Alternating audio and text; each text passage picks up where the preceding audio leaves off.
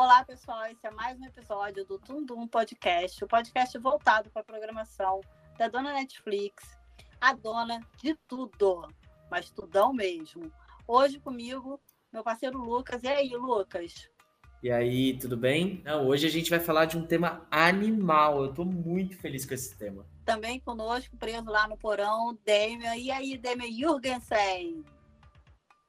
E aí, pessoal, boa noite. Hoje, né, mais um pouquinho de dicas horríveis aqui comigo do porão. E claro, não podia faltar as nossas musas da, do tópico sensível hoje, Kiara e Clarice. E aí, Kiara, e aí, Clarice? Olá, Olá, pessoal! Tudo bem? Não. Tá tudo bem, sim. Que não tá tudo bem, sim. É tá sobre isso bem. e não tá é tudo bem. É sobre isso. E eu não vou nem falar das minhas porcentagens, porque tá tudo bem mesmo. Tá tudo bem mesmo. Eu não vou nem citar minhas porcentagens que mostram que tá tudo ótimo. Bom, gente, essa semana estreia na Netflix, mais especificamente sexta-feira, a série The Witcher. The Witcher está na segunda temporada e também já foi renovada para a terceira. É, The Witcher é uma série de mitologia passada nos tempos medievais, tá? Lá na, na Idade Média. É baseada nos dois primeiros livros da saga literária do mesmo nome. Eu não sei se foi proposital, uma forma de narrativa usada pelo showrunner da série, a, a Lauren Smith, mas a série possui três arcos bem distintos, tá? Mas não sinaliza esses saltos temporais que ela dá e nem explica, então fica muito doido você conseguir entender o que está acontecendo naquela parada toda, né? É um paragolé muito doido. O primeiro arco, ele mostra o presente da Siri. Ela vai em busca do Geralt para depois que os Nilfgaardianos invadirem o reino dela, que é Sintra. O segundo arco é o passado do Geralt, mostra as batalhas contra os monstros, a entrada dos personagens importantes na estrutura da série. O terceiro arco é um passado bem mais distante, que mostra o passado da Yennefer, que é uma bruxa muito poderosa, e ela abriu mão de muita coisa para ser a bruxa mais poderosa. Esse é o único arco que é original da série, o arco da Yennefer. A Yennefer, na verdade, o que a história que eles contam sobre o passado dela não tem nos livros. Essa, essa segunda temporada tem muito spoiler, tem muita coisa mostrando coisas que vão acontecer. Eu assisti a série semana passada. Você, vou falar a verdade, eu só comecei a gostar muito quando a Yennefer apareceu. Então, deu mais é, trama para a história, porque a história parecia que estava muito centrada naquela coisa só do de matar monstro, que são os primeiros livros do o primeiro livro do do The Witcher são 13 contos e a série mostra nove desses contos que são as batalhas dele contra os monstros. Então, hoje a gente vai falar mais sobre essa série para você que está aí esperando, contando os dias, as horas para a estreia da segunda temporada. E para isso, eu vou chamar lá no portal o Lucas, que ele vai contar um pouco para gente do que ele trouxe essa, nesse episódio.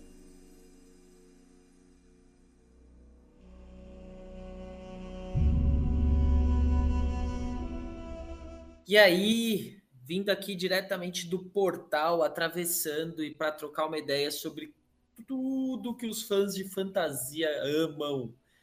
Cara, para começar, se você é uma daquelas pessoas que pira em RPG, The Witcher é para você. Porque The Witcher ele apresenta muita coisa desse universo que a gente gosta. Ele tem bruxos, eles têm elfos, eles têm, vamos usar os termos monstros, eles têm humanos, e ele se passa ali num período medieval muito interessante. E o que, que a gente vai trazer hoje aqui para vocês, né?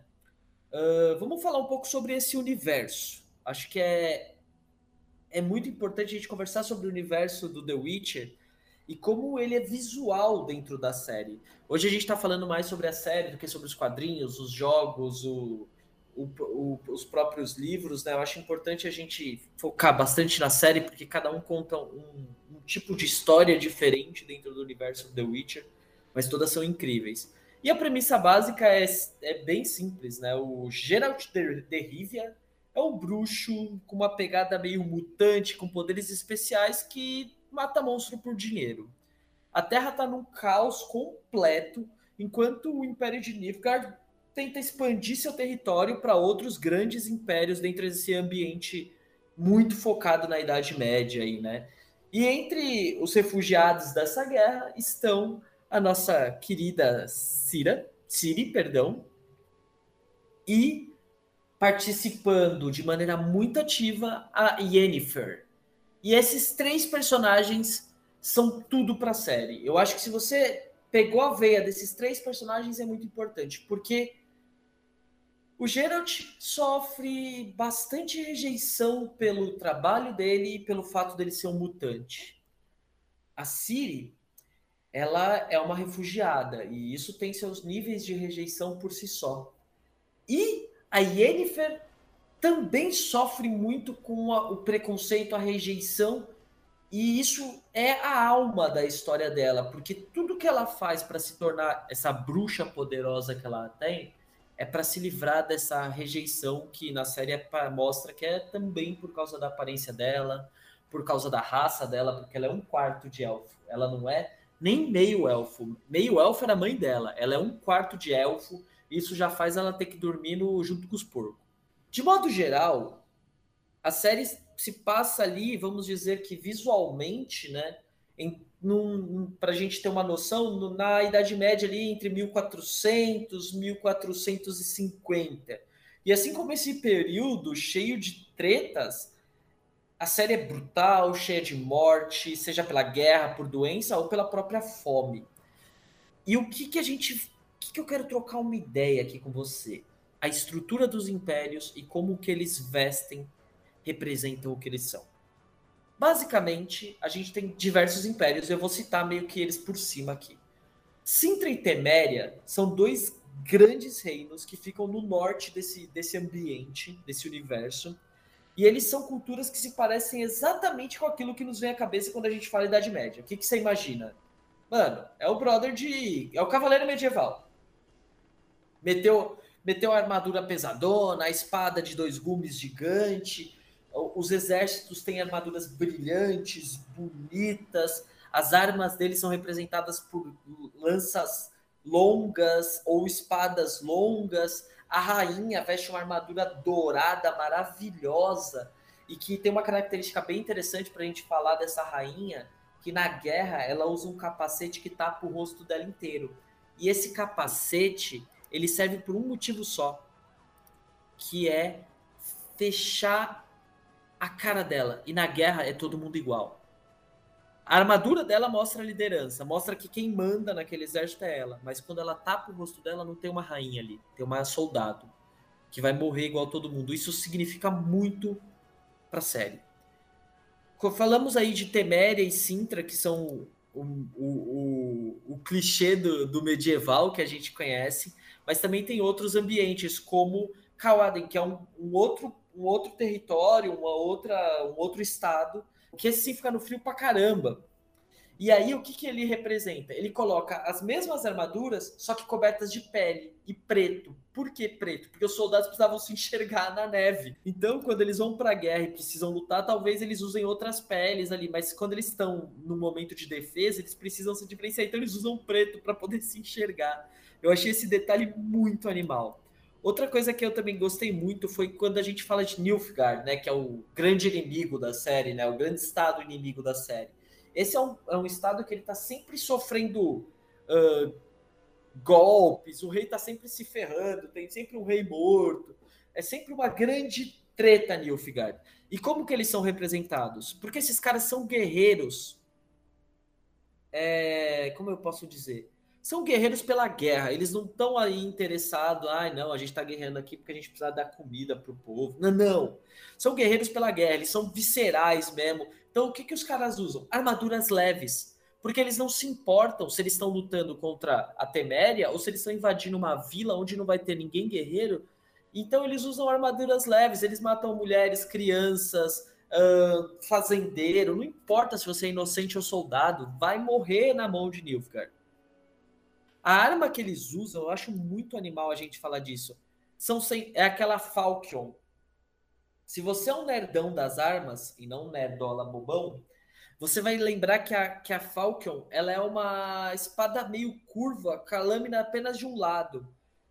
Por quê? Porque na. E aí a história disso é muito legal, porque na, nas cruzadas, o exército local, né, o exército palestino de Israel, o exército local palestino, perdão, que hoje é seria o palestino, né, mas que corresponde a Jerusalém, o exército local eles usavam cimitarras. Então a gente, então o europeu ele precisava de uma outra arma rápida, então ele criou a Falcon. Então eram, é, são armas rápidas, são armas, são armas que servem só e simplesmente não tem intenção de defesa, eles só querem ver o caos, a guerra e enfiar a faca nas pessoas.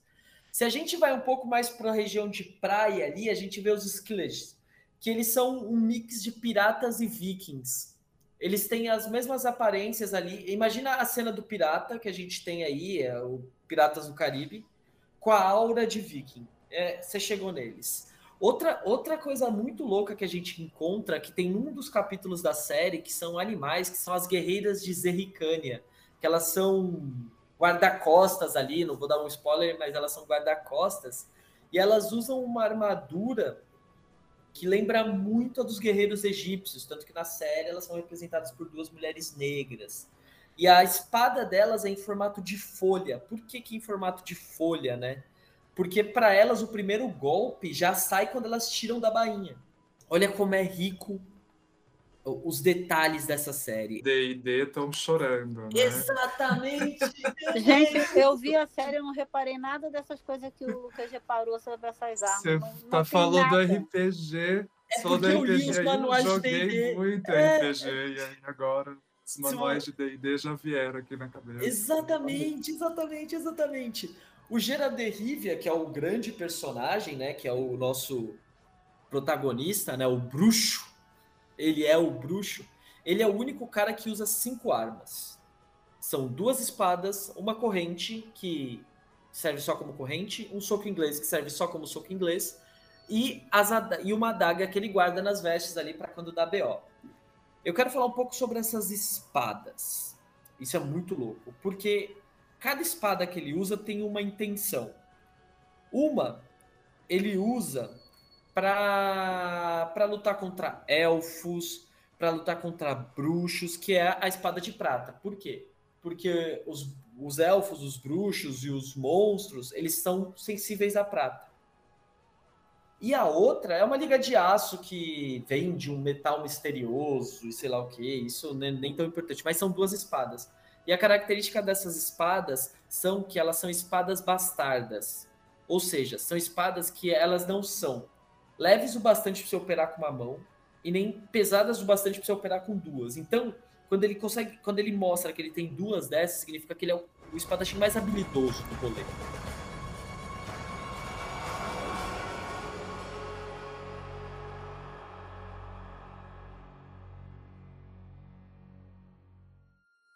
Continuando nessa pegada de falar sobre bruxas fortes, bruxas poderosas, Demian, o que, que você traz para gente aí do portal, do porão, desculpa, gente, do porão. Esse episódio de hoje está fazendo um especial sobre The Witcher. E a gente parou e pensou assim, pô, o que, que a gente tem, de repente, no, na filmografia de terror ou das séries que estão dentro desse universo de The Witcher? E Damian vai falar para a gente o que, que ele trouxe do, de, de terror que está dentro dessa, desse universo expandido do The Witcher. Gente, eu trouxe é, um filme que eu gosto muito, que é A Bruxa, né? E ele é um filme que foca aí mais num folk horror, né? então um horror folk, e trata da questão da bruxaria de uma forma um pouco mais realista, né? E como o mal ele vai se embrenhando muito devagar, sem que a gente perceba, vai causando a destruição que ele quer.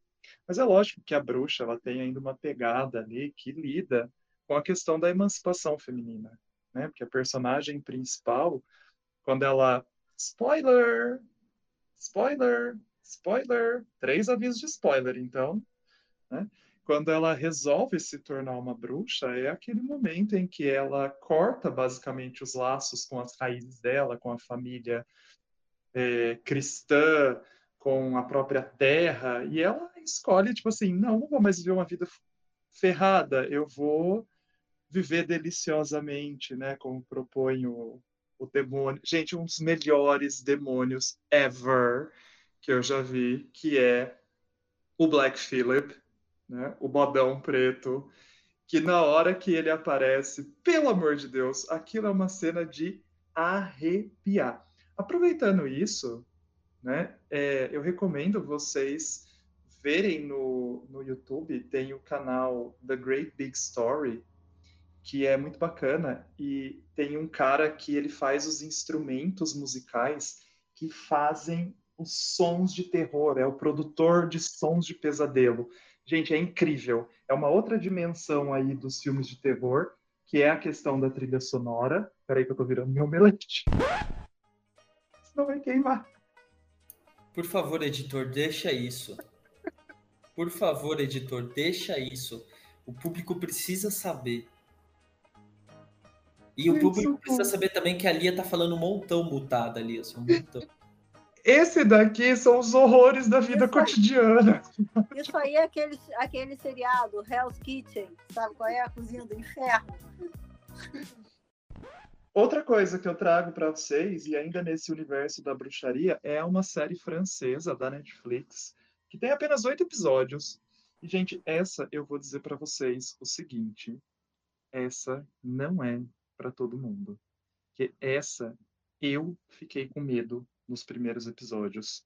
Tipo, eu achei ela pesadona, achei trash, que é a série Marianne, né? Ou Marianne que é sobre uma escritora que volta para sua cidade natal, depois de receber aí o chamado de uma amiga, e ela é um pouco assombrada pelo espírito de uma bruxa também, mas é um, uma série assim, o primeiro episódio dá um mal-estar, porque ele tem aquelas edições muito rápidas que aparece por um meio segundo num frame, alguma coisa que você não consegue identificar o que, que é, mas você é, tipo, surpreendido, e aquilo vai dando um mal-estar, e vai dando aquelas distorções de som no fundo, eu achei legal pra caramba, né? Quando a coisa consegue almoço, me né? assustar.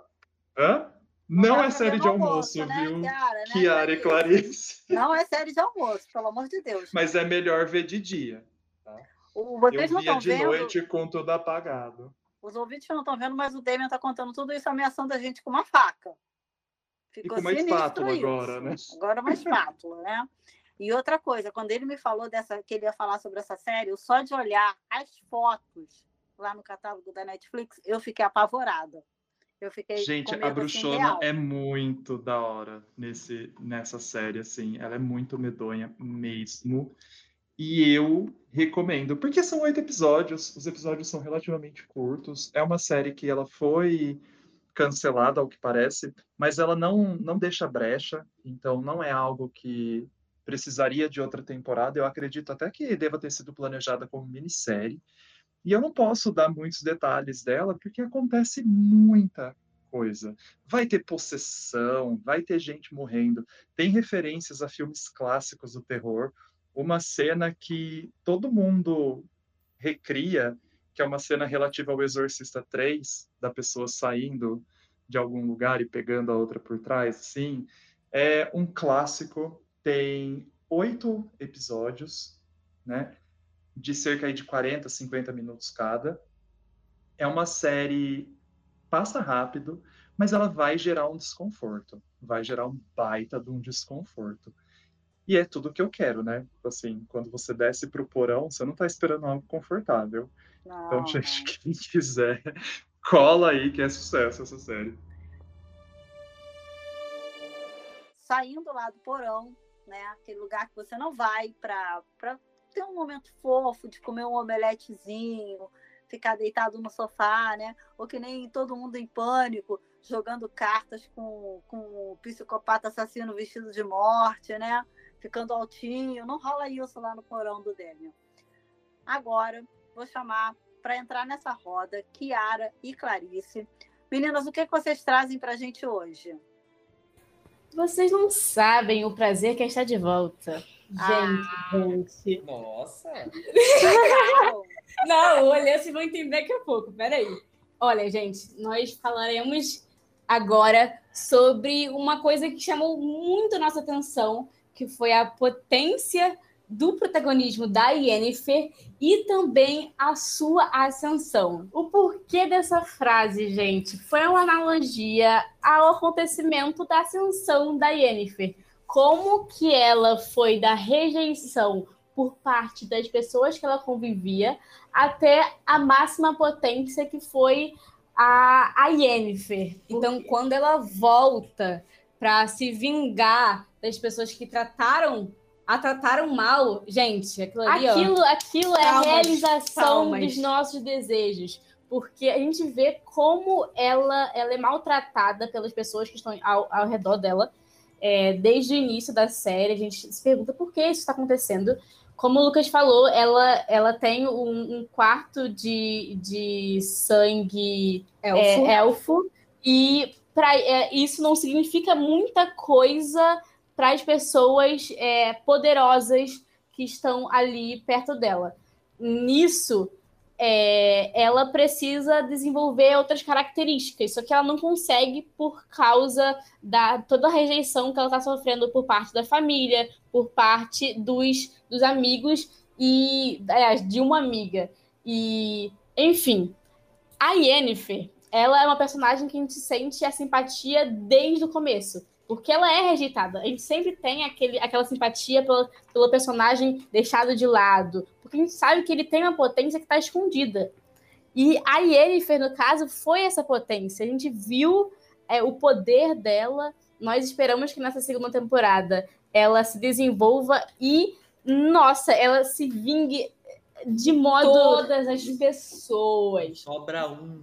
De modo tenso, de verdade, porque é a realização dos, dos, dos nossos sonhos é, nessa série e pela seria a realização dos nossos sonhos pela Yennefer. Quando eu comecei a assistir a série, eu estava achando assim a série muito parada, mas quando a Yennefer entrou, logo na primeira cena que ela aparece, ela lá naquele lá naquele estábulo, que a, tem um casal namorando e eles começam a falar um monte de coisa para ela. Nossa, que bullying terrível. Passamos raiva. É, Ali passamos... eu passei raiva e já me apaixonei. E, e, conforme ela foi crescendo, foi desenvolvendo dentro da, da série durante o episódio, chegou uma hora que ela, eu pensei assim, cara, se acontecesse alguma coisa com, com o protagonista e ele não quisesse mais fazer a série, virava essa série tranquilamente como ela protagonista, porque ela é muito potente. E a atriz que faz, ela, ela, ela segura aquela história ali na mão. Ela leva tudo. O, o, Ger, o Gerald é, é, chato, sabe? Mas é ele, quando tá com ela, como ele mesmo diz, né? Quando eu tô com você, eu falo muito mais do que eu falo em todos os momentos, assim, né? Na série toda. Porque ele é o clássico galã mudo, calado, né? E quando ela aparece é que ele começa a ter uma história de verdade, ele começa a ter vida. E para mim, eu, na hora que ela apareceu, eu mandei mensagem para Sara, nossa assistente de produção, eu falei: Sara, minha musa feminista apareceu, e ILP, sou apaixonada, ela é incrível. Cara, ela é muito potente, eu torci muito por ela. Eu, eu não conseguia parar de assistir as cenas que ela aparecia.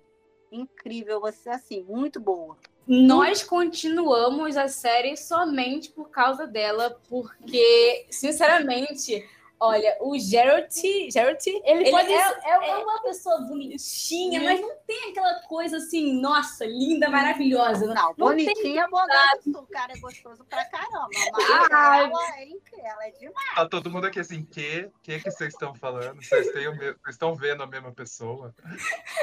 Ela é Gente. demais, além dela ser muito gata, né?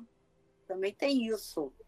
Eu... Que a aparência dela é importante. Esse lance é... com a aparência dela é muito importante. E isso mostra porque... como as mulheres são cobradas, né?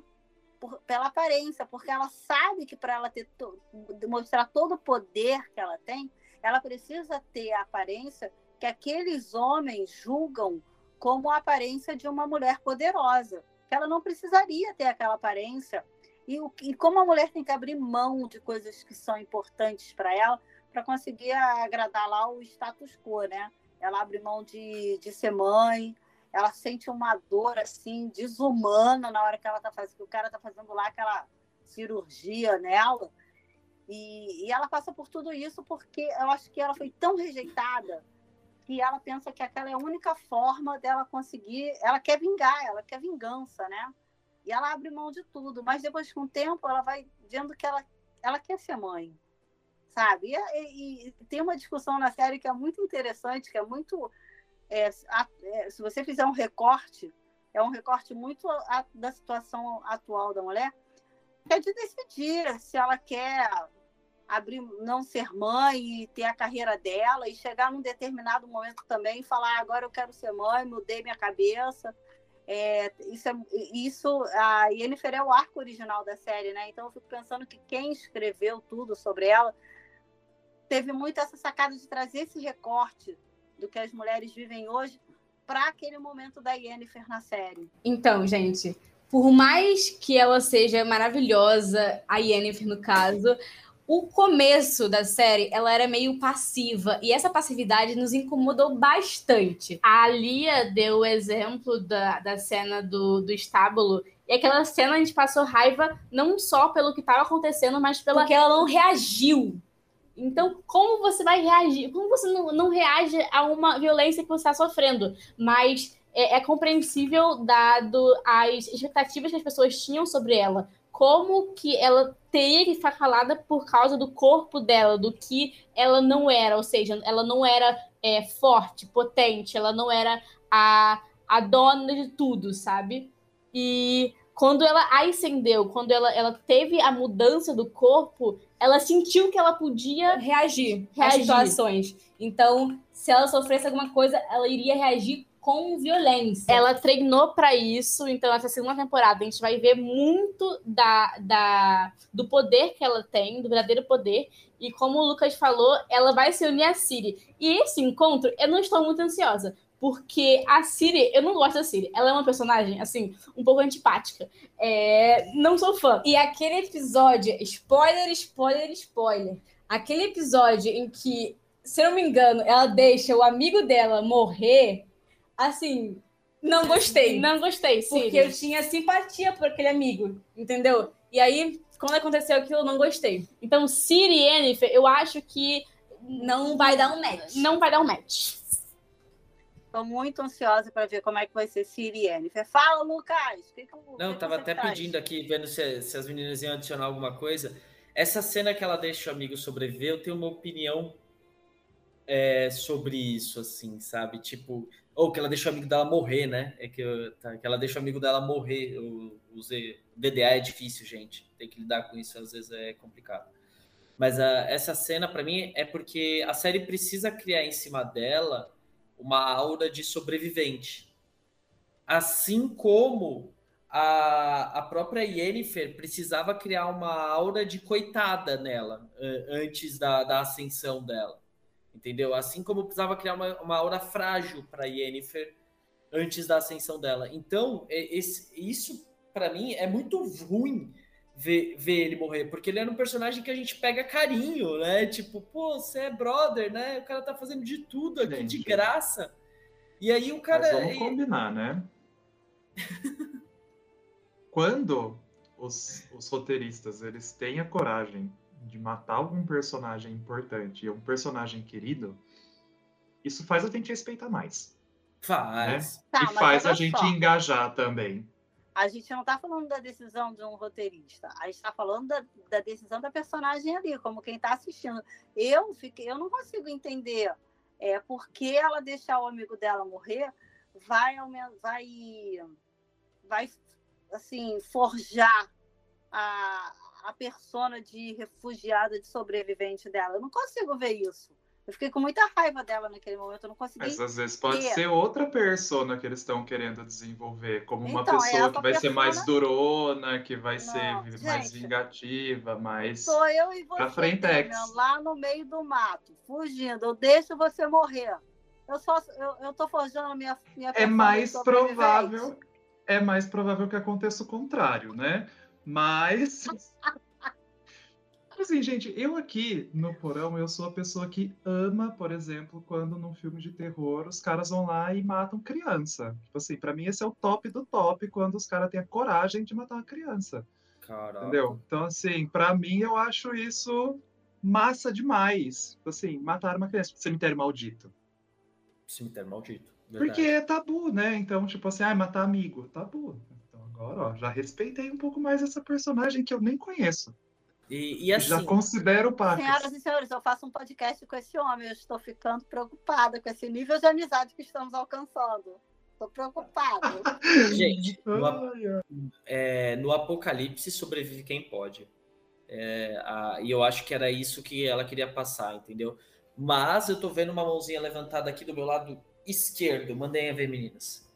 Minhas expectativas são baixas com relação a Siri. Gente, vocês têm seus pontos, mas eu não consigo gostar dela. Não consigo. Como ela mata o melhor amigo? Somos eu- três. Nossa, não, não, não, por favor, não. Siri, você pode mostrar que você tem poder, então Mas não mata teu amigo, por favor. não mata nosso personagem favorito, por favor. não se mata melhor amigo. Imagina eu matando Paulo César, meu melhor amigo. Imagina eu matando o Demian, que faz um podcast comigo. Apesar que agora eu tô preocupada na possibilidade inversa, né? Acontecer. Não sei. Gente, ela não matou ele, ela só não foi salvar. Não salvar, eu Foi um assassinato. Exatamente.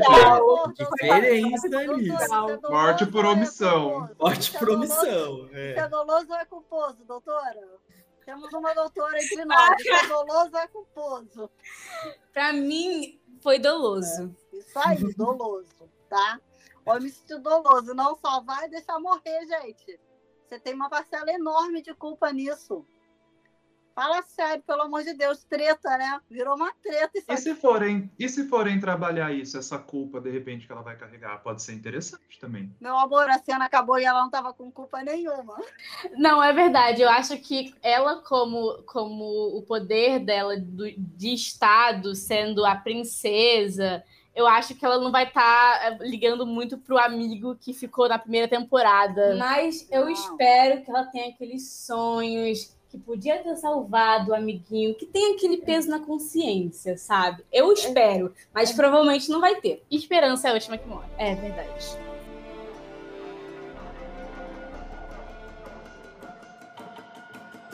Tem uma outra coisa, uma história que ficou meio escondidinha ali no último episódio, que eu acho também que eu tenho uma expectativa sobre ela na- nessa temporada, que é o passado do Geralt, né? Porque a gente vê nas alucinações dele a mãe, dá a entender que ela também deixou ele quando criança para ser treinado por um bruxo. Ele sofreu várias mutações para conseguir ser um bruxo, né? Mas isso não fica muito explicado na série, até porque a gente só vai ver isso no último episódio quando ele tem aquelas alucinações. Então, eu tenho uma expectativa de que isso também vai render boas histórias nessa segunda temporada. E queria saber de vocês, meninas, qual a expectativa de vocês para essa temporada? Se tem algum personagem que vocês estão assim na expectativa, tirando nossa musa feminista Yennefer, na nossa deusa feiticeira, o que, que vocês estão esperando? Uma deusa, uma louca, uma feiticeira. Isso aí. Lia, eu É ia falar. né? Lia, eu ia falar que eu iria assistir a segunda temporada por causa da Yennefer. Mas a gente precisa botar outros motivos. Não, a série é muito rica, a série é muito rica em detalhes. É, mas eu estou ali pela Yennefer, porque eu quero ver vingança, eu quero ver. Não, não quero ver ela com o Gerald. não, É, não, Gerald, não, Não dá, não dá, não. não sou muito fã, não sou muito fã. Eu acho que ela, como, como uma personagem é, feminista e o poder que ela tem, eu acho que ela iria muito bem sozinha. Verdade. Por todo o caminho, ela, ela sozinha, melhor sozinha do que mal acompanhada. É, É, só que o Geralt não tá naquela categoria de personagem que eu não gosto, que é aquele cara que sacaneia, que faz mal pra mulher, que é tóxico. Aí quando chega no meio da história, transformam ele, ele vira um coitadinho arrependido, e ela que tá lá apaixonada o tempo todo continua com ele. Eu detesto, a Kiara e a Clarice sabem, eu detesto esse tipo de relacionamento. Eu detesto quando tentam é, jogar na nossa cabeça que isso é relacionamento ideal. Só que ele não é esse tipo de cara, né? Ele, ele respeita ela, ele é assim um, um cara direito com ela. Ele não é um cara babaca com ela. Ele não tem opção ah, também, né? É, ele não é babaca, mas ele é homem, ele né? É... Então eu prefiro ela sozinha. É, não, e eu gosto da Yennefer porque é, a, a estrutura do poder dela também vem da necessidade da independência dela. Ela, ela, ela é meio que uma bruxa independente ali, né? Ela pertence àquele clã grande, ela tem ela é envolvida, vamos dizer assim, mas ela é independente, ela não, ela não é, ela não é de um rei só, ela, ela, ela corre sozinha ali pelo, pelo ambiente dela, ali com as próprias buscas, com as próprias necessidades. Eu, eu gosto muito. Ela, Tem ela não pode fazer um lance assim, tipo, uma referência que talvez as meninas não conheçam. Vamos lá, vamos testar a idade de todo mundo aqui. Ela não pode simplesmente virar pro Gerald e falar: Gerald, deite que vou lhe usar. Ah, nossa, a gente conhece A gente conhece. Conhece?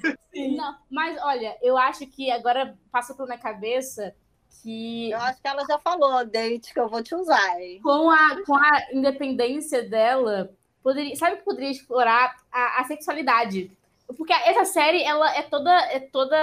explora muitos corpos dos personagens. Então, é, ela poderia é, criar uma. Poderia ser criada uma, uma. É porque, tipo, a gente não leu o livro, né? Então, provavelmente não tem esse ponto no, livro, mas eles só desenvolveriam para é a série, série somente. Então, já que essa, a série traz toda a, a característica da sexualização, da sensualidade, desculpa, já que a série traz toda a característica da sensualidade, logo poderia explorar a sexualidade da Yennefer. E poderia ser algo fluido, que seria muito interessante de se ver na série, já que é uma, uma, um, um contexto que um contexto histórico que não foi que não foi assim, mas que seria muito interessante trazer, já que hoje estamos em 2021 discutindo vários assuntos, então seria também interessante ver como a sociedade daquela série é, reagiria, reagiria à sexualidade da Yennefer. Mas isso é tudo criação na nossa cabeça. Provavelmente então, nem vai então, acontecer. Mas seria muito interessante, imagina, se ela namora uma mulher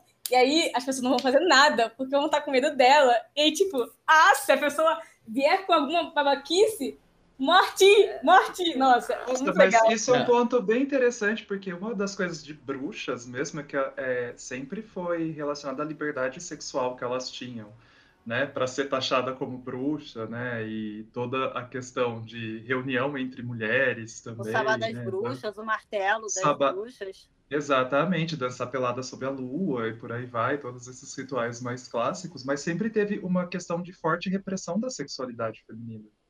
Então, explorar isso, de repente ela desafiar isso de uma forma mais, né, assim, é. afrontosa, talvez seja. Porque tem uma parte na história dela que a gente não fica sabendo, que é quando ela abandona aquela vida ali de ter que ser a, a, a maga dos reis, né? E ela vai em né? busca e ela vai em busca de uma vida própria, de ter a vida dela. Então ela abre mão de tudo aquilo pelo qual ela lutou para ter a vida dela. Ela não quer mais ser a, a babá do, a babá maga dos, dos reis. Ela quer ter a vida dela, então abre mão de tudo e vai ter uma vida mais é, não tão glamourosa como a maga do reino, poderosa, mas ela tem a vida dela. Então tem um, um, alguma coisa aconteceu ali, a gente não sabe, né? E pode ser que essa sensualidade, que essa coisa que ela tem de, ela, ela no início ela conhece aquele cara que faz, que leva ela para para a escola lá das magas, né? Identifica que a força que ela tem, que ela abriu um portal, ela se relaciona com ele sexualmente, é a primeira relação sexual dela, ela tem uma decepção com ele, depois ela se relaciona com, com o Gerald, mas assim, a gente não sabe se, se é aquilo que ela realmente gosta. Aquilo foi empurrado para ela. Ela ainda é. não, não fez a Yennefer, escolhas. de acordo com o próprio autor, né, a Yennefer é uma personagem que nega uh, que se nega a fazer parte do estereótipo da fantasia, né? É. Mas, é, pensando na época em que, esse, que essa história foi criada e foi. E nessa busca dela por ser é, mãe e nesses grandes estereótipos, a série teve, tem que fazer uma guinada muito independente para isso acontecer. Ia ser animal? Ia. Por quê? Porque todas as histórias de The Witcher são independentes.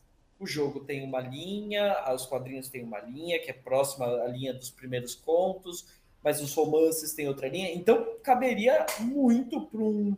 Se houvesse uma certa coragem aí de trabalhar isso.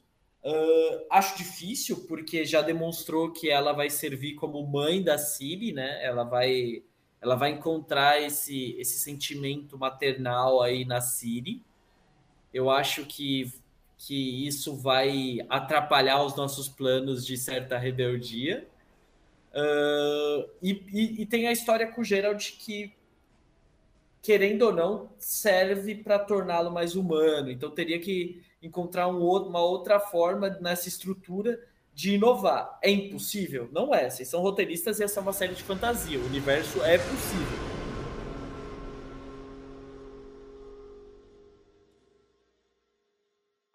Gente, esse foi mais um episódio do nosso podcast Tundum. Espero que vocês tenham gostado, que vocês tenham ficado com vontade de assistir a segunda temporada tanto quanto a gente. Quem não assistiu nenhuma, tenha ficado com vontade de colocar ela no catálogo, a primeira temporada de The Witcher e assistir. Se você sentiu, se você não entendeu, se você ficou na dúvida, manda mensagem para o Lucas, tá? Vai lá, discute com ele, sabe? Se você concorda com Lia, Clarice Chiara, por favor, vá lá no, no Instagram dele e, e demonstra, fala da sua adesão à nossa causa. Se você está aí pensando, se você assiste Mariane quando acordar, ou se você vai tentar transformá-la numa série de almoço, vai lá no Instagram do Damian e fala para ele o que você pensou disso. Eu só posso dizer que quando eu fui lá olhar a série no catálogo, eu já fiquei morrendo de medo. Chiara e Clarice, a gente estava esperando um top 10.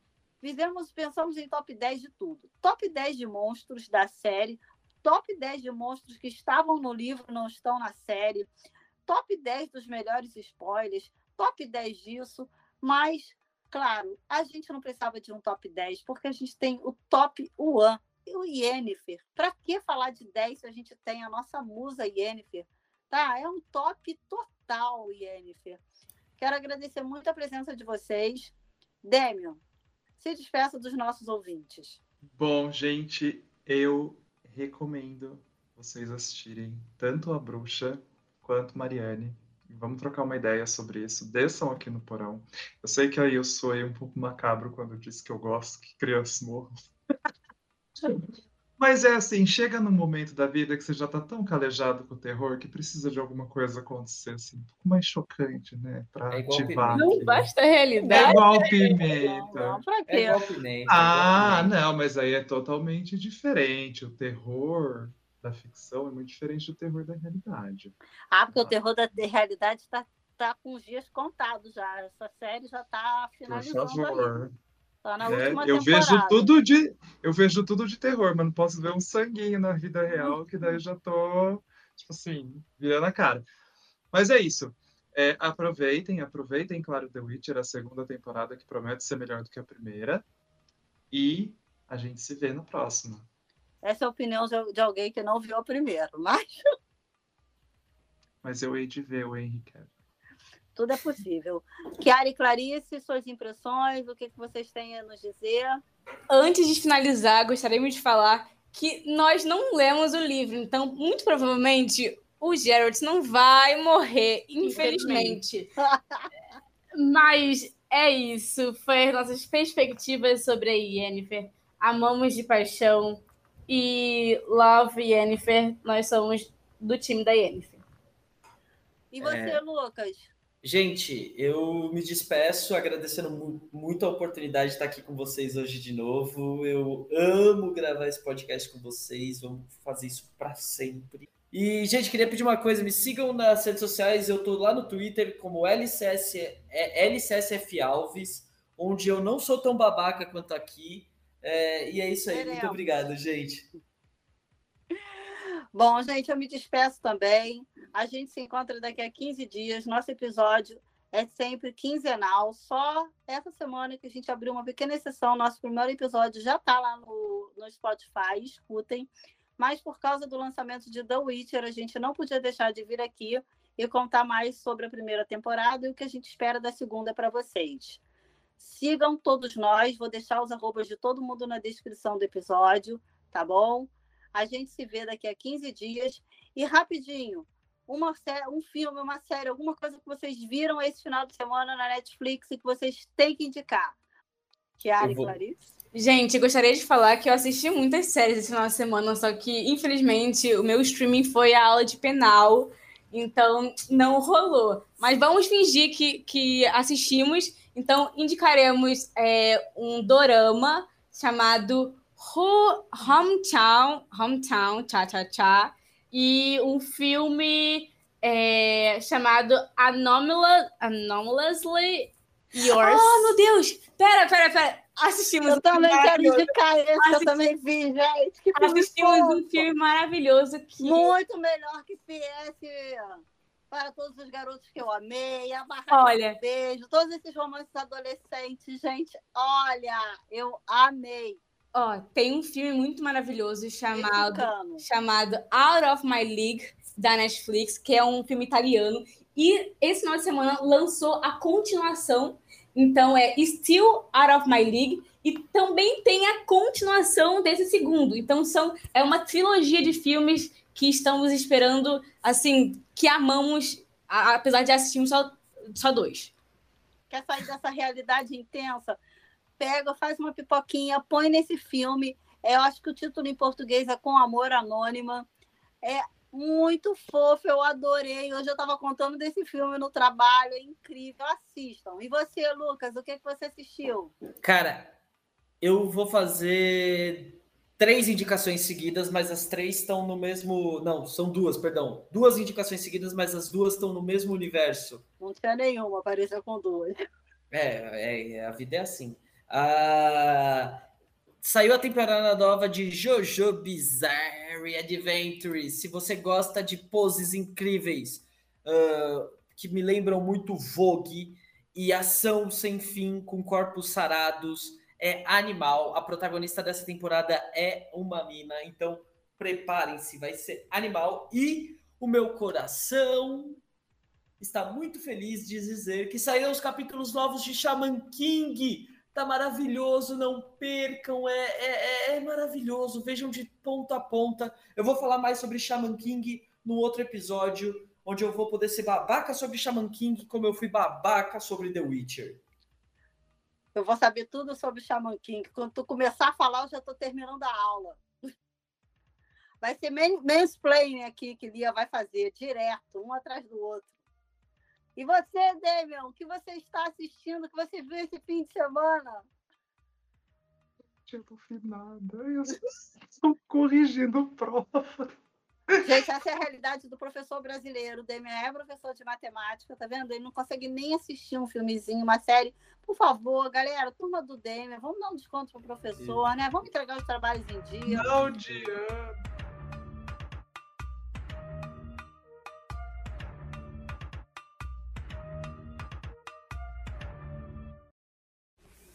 Olá, ouvintes, eu voltei para passar a ficha técnica do nosso podcast para vocês. Na verdade, não se faz nada sozinho e aqui a gente também não faz. Na direção e produção, Lia Lé e Guilherme Ferreira. Na assistência de produção, Sara Bezerra e na edição, Guilherme Ferreira. Tchau e até mais.